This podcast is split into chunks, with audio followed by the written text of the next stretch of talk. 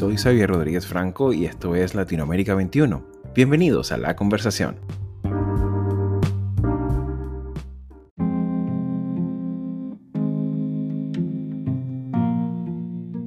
If the Cuban people face the future together, it will be more likely that the young people of today will be able to live with dignity and achieve their dreams right here in Cuba. The history of the United States and Cuba encompass revolution and conflict, struggle and sacrifice, retribution, and now reconciliation. It is time now for us to leave the past behind. It is time for us to look forward to the future together. Un futuro de esperanza. And it won't be easy and there will be setbacks. It will take time. But my time here in Cuba renews my hope and my confidence in what the Cuban people will do. We can make this journey as friends and as neighbors and as family together. Aquel llamado a reconciliación pronunciado en la propia Habana por el expresidente Barack Obama a pocas semanas de finalizar su mandato pudieran tener en el 2021 una nueva significación ante el cambio de gobierno en la Casa Blanca. A nivel regional, Latinoamérica vive en un contexto de grandes cambios forzados por la pandemia y nuevos patrones en la economía mundial. Sin embargo, estas dinámicas globales podrían acaso sacudir los cimientos de gobiernos tan adversos al cambio como el de Cuba. En este episodio pusimos nuestra mirada en la Antilla más grande del Caribe y examinamos si es factible hablar de apertura o más bien nuevas formas de continuidad política. Recientemente, el propio presidente Miguel Díaz Canel anuncia medidas económicas sin precedentes, lo cual, por una parte, da cuenta del impacto real que ha tenido y que sigue teniendo la COVID-19 en la economía, así como también cierto interés en conseguir nuevas señales diplomáticas ante la nueva administración entrante de Joe Biden en los Estados Unidos. Desde la desaparición de la dualidad monetaria a principios de este año hasta la ampliación de las actividades productivas por cuenta propia, de 127 a 2000 parecieran expresiones todas ellas de una nueva realidad, que el modelo soviético de economía centralizada ya no es autosuficiente. Si bien el rediseño de la economía de la isla ha sido un objetivo planteado desde hace varios años por el propio Partido Comunista Cubano, el PCC, un conjunto de circunstancias imponen acelerar alguna de estas medidas. Dentro de estas circunstancias destaca el desplome del turismo, la constricción del comercio mundial, el colapso venezolano, su principal aliado durante años en la región, así como el endurecimiento de las sanciones de la administración Trump en los últimos cuatro años, entre otros aspectos, todo lo cual, en suma, genera nuevas condiciones que desafían al régimen antidemocrático más longevo del hemisferio lo cual levanta nuevas expectativas, reactiva protestas y expresiones de resistencia ciudadana dentro y fuera de la isla. Para abordar esta dinámica política tan particular y compleja, tanto desde su perspectiva institucional como geopolítica, contamos y entrevistamos al profesor Carlos Rodríguez Arechavaleta, investigador de la Universidad Iberoamericana con sede en Ciudad de México, doctor en ciencia política, una voz calificada dada su extendida trayectoria investigativa sobre historia institucional republicana, transición política y democratización en Cuba. Con él, examinamos parte de esta historia republicana previa a la revolución, los alcances del control estatal y su expansión con el paso de las décadas, así como también la historia reciente de tantos intentos fallidos por un cambio democrático en Cuba, elementos necesarios para examinar la factibilidad y futuro de estas medidas que se plantean desde finales del 2020 ante lo cual nos preguntamos, ¿estamos frente a una posibilidad real de apertura o simplemente son nuevos ajustes para la continuidad del régimen castrista? Sin más dilaciones, queridos amigos, sean todos bienvenidos a la conversación analítica con nuestra región. Con incertidumbre del pasado plantado, 15 amigos puestos, listos para morirnos, pisamos la bandera todavía, la represión del régimen ardía Anameli Ramos firme con su poesía. Humana Rigontiola dando un aliento de vida. Rompieron nuestra puerta, violaron nuestro templo y el mundo está consciente de que el movimiento San Isidro continúa Seguimos en la misma, la seguridad metiendo prisma. Esas cosas a mí como me indignan. Se acabó el enigma de esa tu revolución maligna. Soy Funky Style, aquí tienen mi firma. Y ustedes están sobrando, ya no les queda nada, ya se van bajando. El pueblo se cansó de estar aguantando. Desde su contribución a la literatura, el deporte y la música caribeña hasta su influencia política, para lo bueno y para lo malo, desde su nacimiento como nación, pasando por la influencia guerrillera que se extiende hasta nuestros días y su culto en muchos liderazgos políticos de la región. Y precisamente ante la actual circunstancia de la, longevidad particular que tiene el régimen antidemocrático que padece su gente, para todos los latinoamericanos es imprescindible incorporar a Cuba al momento de pensar nuestra región. Y para esta tarea nos acompaña ahorita mismo el profesor Carlos Rodríguez Arachavaleta. Bienvenido a Latinoamérica 21, profesor. Muchas gracias, Javier, por la invitación. Con mucho gusto platicamos de la realidad cubana actual. Muchísimas gracias, profesor, por, por darnos un, paréntesis de su tiempo y de su agenda. Para continuar un poco con esa nota introductoria eh, de arranque, ¿cuáles serían los principales elementos analíticos necesarios para cualquier persona que incluso no, no esté familiarizada con la región latinoamericana para entender la actualidad política cubana? La actualidad política cubana es compleja, como compleja es la geopolítica internacional, el momento actual que estamos viviendo, donde sabemos que se entrecruzan intereses globales, de potencias eh, globales, con perspectivas regionales de integración o de conflictos regionales y mm, dinámicas propias de, países, eh, de regiones. El caso eh, latinoamericano es muy interesante, entender el caso cubano dentro de este contexto latinoamericano.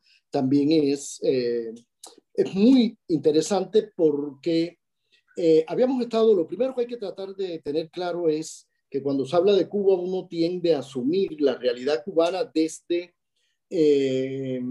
concepciones muy categóricas y a veces muy ideologizadas, posturas, categorías que tienden a ser eh, a tener derivaciones de significados eh, ideológicos. Por tanto, eh, la realidad cubana se presenta para muchos en, prensa internacional, en, las redes. Estamos viendo continuamente debates de opinión, incluso de...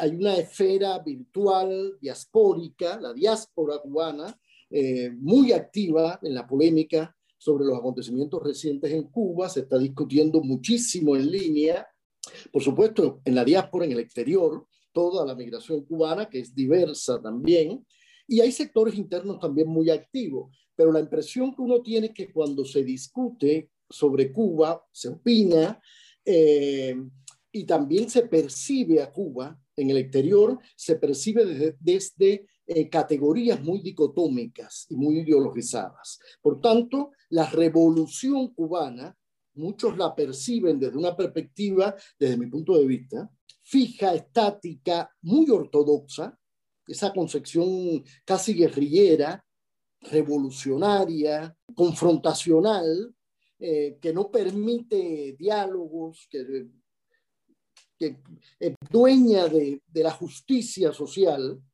en sí misma y por tanto eh, que rechaza otras perspectivas, otros puntos de vista que eh, considera mercenarios, proamericanos, y todo esto intoxica la posibilidad de entender la complejidad de la realidad cubana.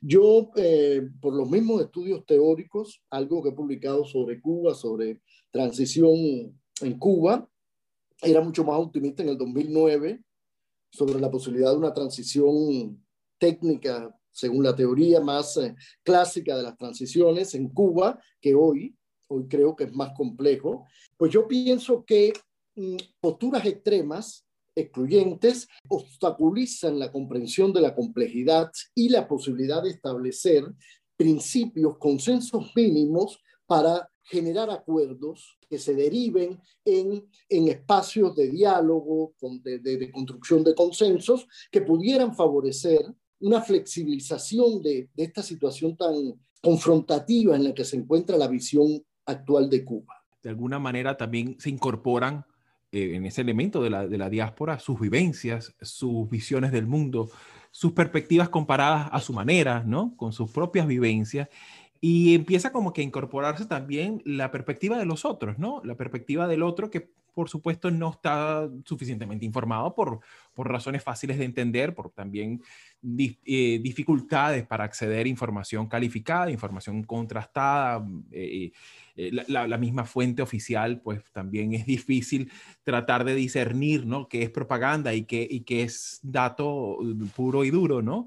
Sin embargo, creo yo que es importante también, y sería interesante un, comentario al respecto, cuando uno conversa con la comunidad cubana en el exterior, muchos de ellos se preguntan cuál sería esa hoja de ruta necesaria para, la, para una democratización o un camino que, que, sabemos que no es sencillo, no es rápido, no es fácil.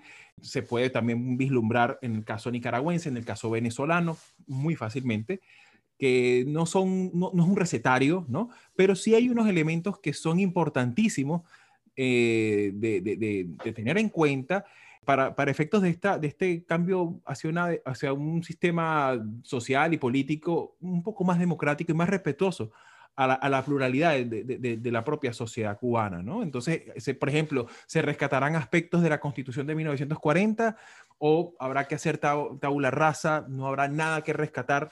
Del pasado prerevolucionario? O sea, ¿cómo sería un poco esa, esa hoja de ruta, profesor? Eh, sobre esa hoja de ruta ya llevamos eh, décadas, sobre todo 1900, ubiquémonos en 1989, cuando comienza la crisis del campo socialista y la Unión Soviética. Cuba tuvo información privilegiada. Fidel Castro, en 1986, el 26 de julio en Camagüey, ya lanza una frase que en aquel momento no se entendió públicamente, eh, si nos quedamos solos, que puede ser una opción, tenemos que estar preparados para seguir avanzando solos frente al mundo. Aquello no se entendió, pero ya había información seguramente de inteligencia que eh, la, la, la perestroika tendría implicaciones eh, desestructurantes importantes dentro de la Unión Soviética y el campo socialista.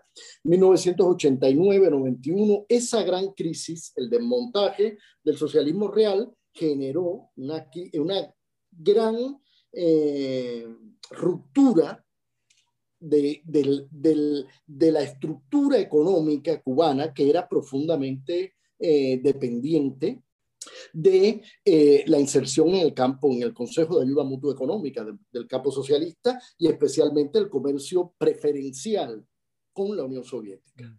Financiero, comercial importante en los Estados Unidos sin ese otro socio eh, geoestratégico y económico importantísimo que era el campo socialista y la Unión Soviética. Bueno, y ahí empieza eh, una crisis económica muy fuerte y esto tuvo implicaciones, eh, por supuesto, en el mundo social y en el mundo político. Yo me ubico ahí porque ahí ubico yo, digamos, un, primer, eh, una reacción en el mundo académico, una vertiente del mundo académico llamado cubanología, son investigadores sobre Cuba en la academia, sobre todo norteamericana, que empieza a postular, sobre todo desde la Florida, la posibilidad de mirar a la Constitución de 1940 como un instrumento reconfigurativo para la democratización en Cuba.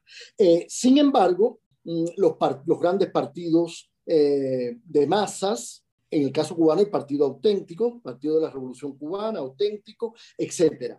Eh, y fue una revolución, una constitución eh, enmarcada dentro de lo que podríamos llamar también el, el, liberalismo social de la época, donde que desglosa toda una serie de garantías. El Estado es responsable de dar ciertas garantías, servicios, bienes educación, salud, ingreso, eh, retiros dignos, eh, etc.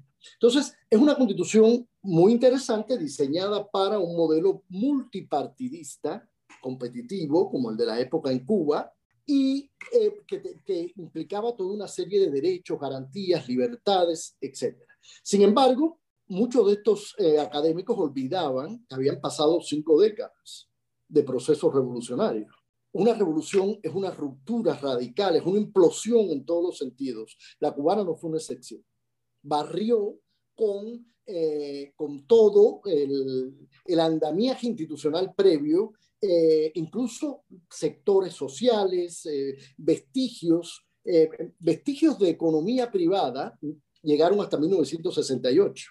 la pequeña propiedad y la llamada ofensiva revolucionaria de un plumazo no solo eliminó los pequeños negocios familiares y personales, que eran los que quedaban, sino estigmatizó negativamente la narrativa del discurso oficial, y eso es importante porque tiene que ver con lo que hablábamos antes, de la reforma empresarial para algunos actual.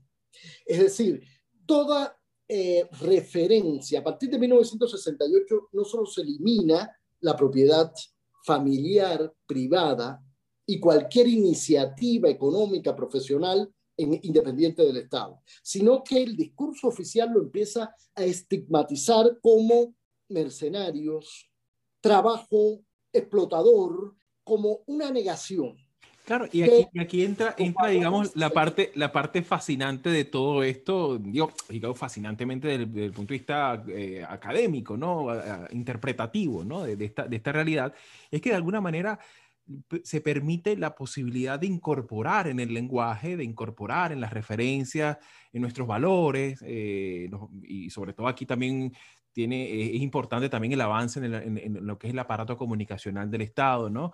Cómo hace el esfuerzo y de alguna manera termina prevaleciendo la idea de que, el empresario, entiéndase el empresario pequeño, grande o mediano, en cualquier escala, es cualquier otra cosa menos ciudadano menos Exactamente. Entonces, claro, no, en el eh, caso no solo es, que no es ciudadano, es hasta, que, hasta enemigo de, de, del, del tejido social, ¿no? Es enemigo del pueblo. En el discurso, especialmente eh, eh, la narrativa de la Revolución Cubana oficial, cuando hablamos de la narrativa del, de la Revolución Cubana, hablamos durante cinco décadas el discurso político de Fidel Castro, claro. que fue el articulador, como sabemos, esta oralidad discursiva eh, fue muy importante. Y eh, realmente ya no hablamos de, de, grandes empresarios ni medianos, porque ya las nacionalizaciones previas que comienzan en el 51-61 y 61-64, 65, habían eh, la ley de reforma agraria, las nacionalizaciones de las grandes industrias, primero extranjeras, norteamericanas, y después medianas, etcétera. Ya había un proceso ya de, de eliminación de la propiedad privada. Estamos hablando de los pequeños negocios familiares que subsistían en un país latinoamericano como cualquiera, donde sabemos que este sector familiar eh, eh, es importante económicamente. Y adjudicarle ese adjetivo de eh, enemigo del pueblo, egoísta, orientado al bienestar individual frente al bienestar público, al bienestar de la nación, que es el bienestar del pueblo. Eso eh, es importante rescatarlo porque ese estigma estuvo durante los años 70 y sobre todo en la normatividad que se, en la institucionalización del proceso cubano en 1976-77. Entonces, la constitución de 1976 prohíbe cualquier forma de propiedad y producción al margen de la propiedad estatal. Solo la propiedad estatal socialista tenía margen de acción en el escenario cubano. Claro, había una subvención soviética que ya habíamos hablado. Claro. Eh, esto llega en estos momentos tan eh, difíciles de 1991.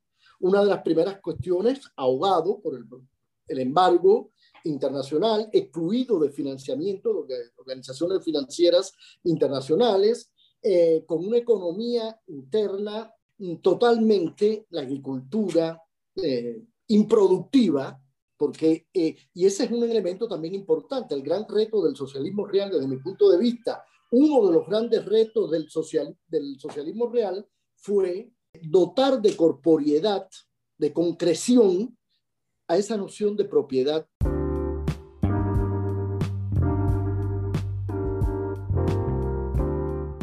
Latinoamérica 21 es un medio independiente y plural comprometido con la democracia y la libertad de expresión, que produce textos de análisis y opinión escritos por expertos sobre temas políticos, económicos y sociales de América Latina.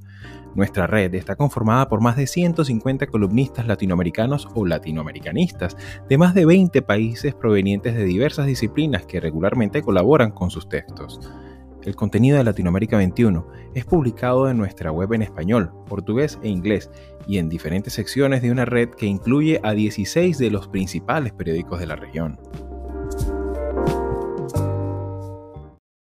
retomando el tema este de, del lenguaje político, de los lenguajes también para entender desde afuera la dinámica, ¿no? En este, que también hay que destacar el mismo lenguaje diplomático, ¿no? Digamos, a, modo, digamos, llevándolo a un plano de hechos constantes y sonantes, ¿qué efectos concretos podría tener la presencia de Cuba entre los países que promocionan el terrorismo por parte del Departamento de Estado? O sea, su permanencia o exclusión en esta lista trae algún tipo de implicación política concreta para el status quo que vive la isla? Mm, no tendría eh, una respuesta precisa. Creo que habría que valorar el momento actual, la inserción de Cuba. Todo parece indicar que es, es un exceso incluir en estos momentos a Cuba en esta, en esta lista de... Y eh, puede tener implicaciones frente a algunos países, implicaciones comerciales, de exclusión de algún tratado, etcétera, pero Cuba parece gozar de cierto prestigio en ciertas eh, estructuras de integración regional e incluso global. Por ejemplo, UNICEF, por ejemplo, la Organización Mundial de la Salud o la Organización Panamericana de la Salud. Eh, Cuba incluso creo que disputó un asiento en la Comisión de Derechos Humanos de la Asamblea Nacional de la ONU. No creo que tenga un efecto, más bien puede generar el efecto no esperado de la sanción. es decir, precisamente esa, esa, ese, ese, esquema confrontacional estéril confrontacional. Que, al final poco o nada ha, ha, contribuido a esa hoja de ruta que conversábamos hace, hace, hace unos Y esto tiene que ver también con eh, el gobierno recién concluido de Donald Trump en Estados Unidos. Es decir, las medidas, la radicalización del embargo la supresión de medidas que había implementado ese intento de normalización de Obama 2016, sí tuvo afectaciones concretas sobre el nivel de vida de la población cubana, el envío de dinero desde Estados Unidos, los viajes de los cubanos americanos, los viajes de los propios norteamericanos a disfrutar del turismo en la isla, eh, ciertos, ciertas inversiones internacionales en Cuba, en grandes empresas que se retiran, bancos europeos, internacionales, sí tuvo una implicación, pero favorece capacidad que tiene la, la renovación del discurso de seccionalidad histórico, es decir, somos víctimas históricos de un bloqueo, un rechazo de un gigante, un gigante que se entromete extraterritorialmente, que viola cualquier derecho y a partir de ahí se justifica acrecentar el control interno, y aumentar los, no solo mecanismos de control, vigilancia, incluso represión. Hay, ha habido muchas iniciativas recientes de sectores muy diferentes que eh, no son ni mercenarios, ni están financiados por Estados Unidos, ni le pretenden tampoco la instauración de un capitalismo salvaje periférico en Cuba. Y sencillamente son reclamos, agendas de sectores identitarios que eh, intentan plantear una agenda diferenciada a la agenda del Estado. Y sin embargo, son completamente confrontados, estigmatizados, ubicados en una categoría de mercenarios pagados por el imperio. Y, para sorpresa nuestra, el Estado, que debería regular e implementar mecanismos para procesar el conflicto, es protagónico en esta confrontación.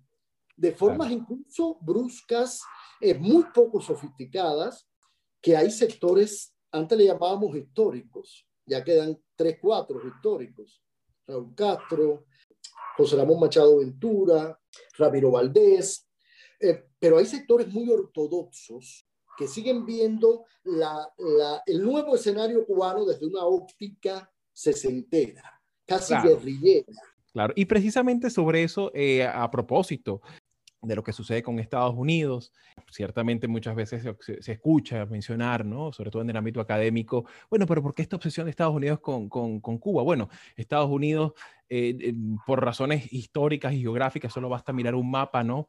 Y, y, mirar la, la, historia desde la misma historia de la independencia de Cuba, desde las guerras de Cuba de finales del siglo XIX, Estados Unidos inexorablemente está unido eh, por muchas razones a, Cuba y precisamente la suerte, digamos, y, el derrotero político que sigue eh, los Estados Unidos eh, ciertamente genera eh, expectativas con respecto al tema Cuba, ¿no? Y precisamente estamos viviendo ahorita en una, en una transición en la que salen cuatro años del mandato de Donald Trump y entra una nueva administración y ciertamente se genera esa rememoranza a, lo, que se, que, y esas expectativas que se despertaron en su momento con esa controvertida visita de Barack Obama a La Habana eh, en, los últimos, en las últimas, últimas semanas de su, de su entrega de mandato. Eh, y hemos conocido, pues, que en la actualidad se, se han dado algunas eh, controvertidas medidas, ¿no? De las cuales sé mucho más lo que se comenta, ¿no? sobre alguna posible apertura empresarial para los cubanos. En este sentido, profesor Carlos, ¿qué alcance real pudiera tener y qué implicaciones tendría a efectos de un cambio político efectivo en la, en, la Cuba del futuro próximo? Bueno, recuperemos un poco los elementos anteriores. Eh, el gobierno cubano históricamente ha sido averso al riesgo. A partir de 1968, la institucionalización del 76, la reforma constitucional bajo, bajo condiciones de incertidumbre y crisis, 1992, 2002, y todo el proceso este constituyente, todo el debate público que se generó en el 2019 para la, para la constitución que se implementa en el 2019. Eh, es un exceso desde mi punto de vista hablar de reforma. Es un, es un gobierno, es un liderazgo. Fidel Castro fue averso al riesgo económico, muy confrontativo con la iniciativa privada. Eh, esta apertura relativa del 91, cuando estaba la economía cubana ahogada, al 90, duró hasta el 94, 95, cuando la economía empezó a, a levantar y apareció el turismo y la biotecnología y volvió a crear un, una institucionalidad que ahogó aquel emergente movimiento tan vital, se le llamó trabajadores por cuenta propia. Emerge este sector que venía del 68 con un nivel de iniciativa, los cubanos eh, de calle, de pueblo, eh, crearon pequeños restaurantes, eh, un tallercito de bicicleta, un taller para arreglar coches, oficios básicos, es decir, primarios. No estamos hablando de actividades elaboradas, pero el auge que tuvo este movimiento asustó a Fidel Castro en 1995. Lejos de estimularlo, el sistema impositivo y las restricciones normativas lo ahogaron a partir de 1995. Y a partir de ese momento, 95 al 2016, que estuvo todavía eh, vivo Fidel Castro, este sistema estuvo bajo un control minucioso. De tiempo también estaba el auspicio venezolano, ¿no? Que estaba presente en, durante eso, eso aparece después y es la salvación. Para los 2000. Y es un mecanismo para reforzar la eh, minimizar la iniciativa independiente al Estado interna en Cuba.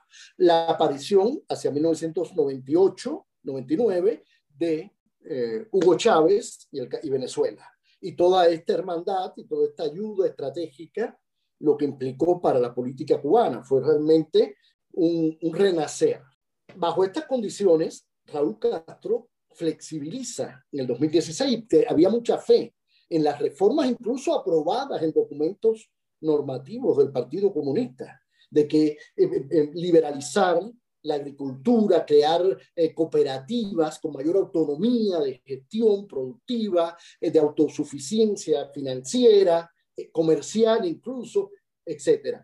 Y esto, vimos lo que pasó aquel clásico discurso, que es una joya, de Obama en el Palacio eh, Alicia Alonso, en el teatro, Gran Teatro de La Habana. Cuando él dice, insta, en el tercer balcón a la izquierda está la alta dirección cubana, Raúl, Ramiro, eh, José Ramón y Díaz Canel. Y le dice a la dirección, no teman al futuro, escuchen a su pueblo y marchen al futuro, hacia el bienestar, etc. Bueno, dos días después aparece en el Gragma la reflexión de Fidel Castro. El hermano Obama, y rechazó totalmente, prácticamente le dijo, ¿y este quién es para venirnos a hablar a nosotros que hemos hecho una revolución? y nos hemos mantenido seis décadas frente a 90 millas. ¿Quién es para venir a decirnos a nosotros lo que tenemos que hacer? A partir de ahí conoces claro. la, la frialdad con que respondió el gobierno cubano a la apertura y que yo creo va a implicar un correctivo. Este aprendizaje implicará un correctivo para cualquier decisión mucho más flexible, moderada, que tome el gobierno de Biden. Creo que la racionalidad, la razón, nos lleva a ser cautelosos. Biden es un político de oficio, inteligente, y no va a abrir, no va a propiciar desde mi punto de vista un restablecimiento de relaciones.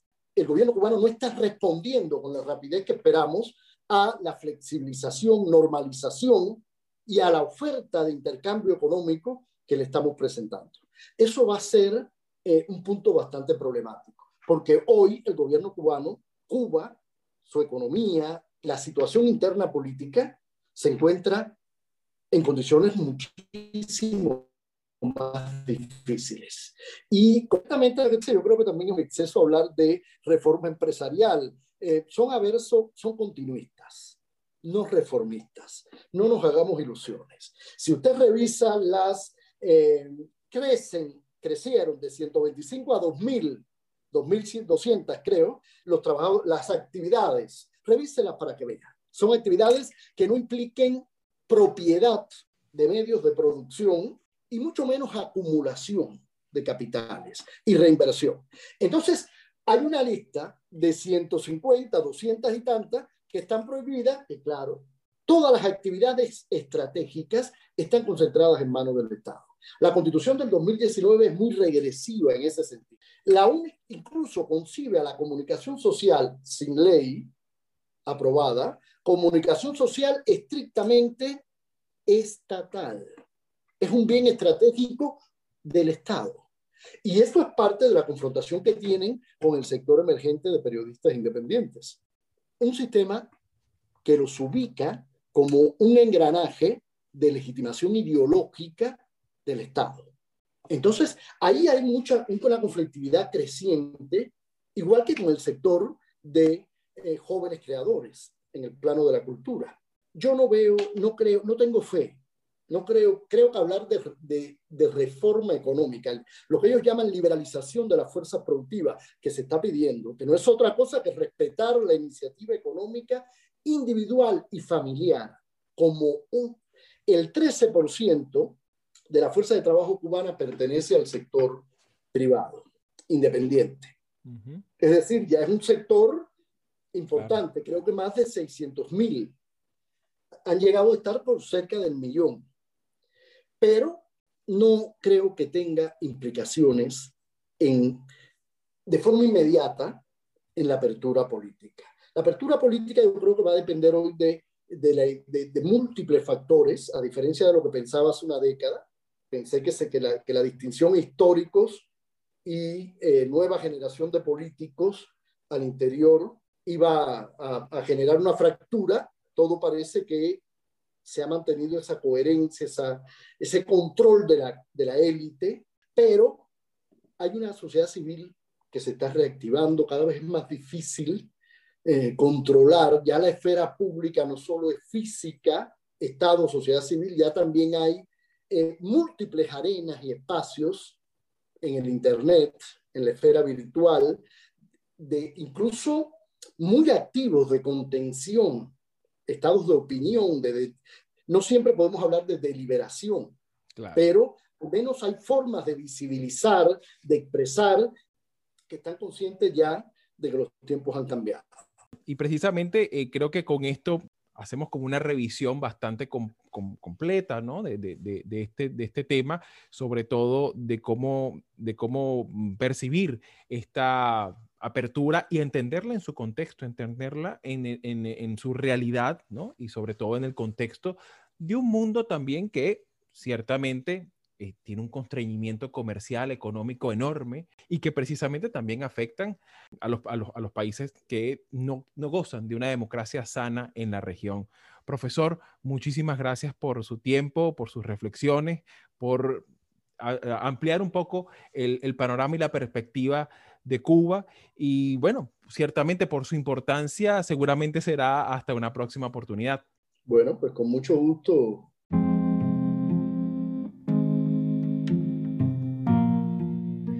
Bien amigos, llegamos al final de nuestro episodio de esta semana. Como pudimos ver del testimonio del propio profesor Carlos Rodríguez, las circunstancias ciertamente que se imponen en la actualidad plantean necesidades de cambios inexorables. Sin embargo, es importante seguir con mucha cautela el curso de los acontecimientos por los próximos meses. A todos, muchísimas gracias por su amable atención y por compartir nuestro trabajo. Soy Xavier Rodríguez Franco y será hasta la próxima semana.